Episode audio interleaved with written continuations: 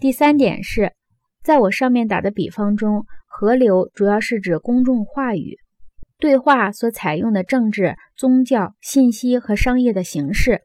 我说的只是以电视为中心的认识论污染了大众交流和相关活动，而不是说它污染了一切。首先，我不断提醒自己，电视给那些老弱病残以及在汽车旅馆里饱受孤独寂寞的人带来了无尽的安慰和快乐。我也意识到，在电视为大众提供一个电影院方面具有很大的潜力。我认为我们还没有对此给予足够的重视。也有人提出，虽然电视削弱了人们的理性话语，但它的情感力量是不容忽视的。它会让人们反对越南战争或种族歧视。对于这些好处，我们不能视而不见。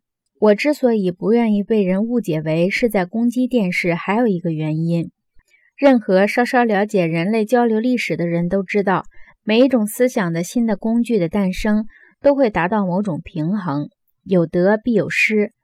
虽然这种平衡并不是绝对的，有时是得大于失，有时是失大于得。我们在或毁或育的时候要十分小心。因为未来的结果往往是出乎人意料的，印刷术的发明就是一个典型的例子。印刷术树立了个体的现代意识，却毁灭了中世纪的集体感和统一感。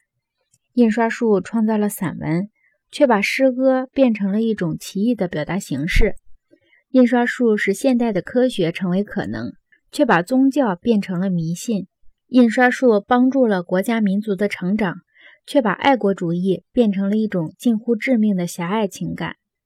很显然，我的观点是：四百年来占据绝对统治地位的印刷术利大于弊。我们现代人对智力的理解大多来自印刷文字，我们对于教育、知识、真理和信息的看法也是一样。随着印刷术推至我们文化的边缘，以及电视占据了文化的中心。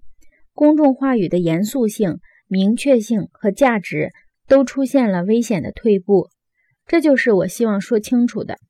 但是，对于同等情况下可能出现的好处，我们也应该保持坦诚的态度。